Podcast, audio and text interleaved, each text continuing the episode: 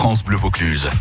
Alors les toqués, vous êtes plutôt barbecue ou plancha aujourd'hui? Ah oui, alors c'est les toqués. Là, c'est le toqué, grand maître de la confrérie du fruit confit Robert Ebony. Qu'est-ce que vous préférez, vous, barbecue ou, ou plancha? Mais écoutez, euh, moi, je, en tant que cuisinier, j'aime bien les deux. Parce que ce sont deux procédés de cuisson qui sont totalement différents. hein.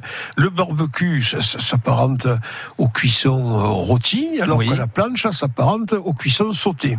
Donc vous dites les deux. vous. hein. Do- Donc moi, je, je dis les deux. Et euh, pour Alors vous savez que barbecue, c'est un mot, euh, un mot français, euh, occitano-français, qui est parti après en Angleterre. Alors racontez-moi ça. Que- C'est-à-dire, ça vient d'ici alors Ça vient Eh du ben, sud bien, bien sûr, parce que Oui, dites-nous. Parce que quelqu'un, euh, un jour, regardait faire un rôti, hein, et on embrochait, on embrochait l'animal, donc soit euh, un agneau, euh, un mouton, ou même un bœuf, hein, on Ouais. l'embrochait de la barbe au cul. Oui, d'accord. Hein, la, la- la- la- la- la broche traversait l'animal complètement, puis on le mettait sur le feu, et il y avait quelqu'un qui tournait, qui était chargé de, de tourner.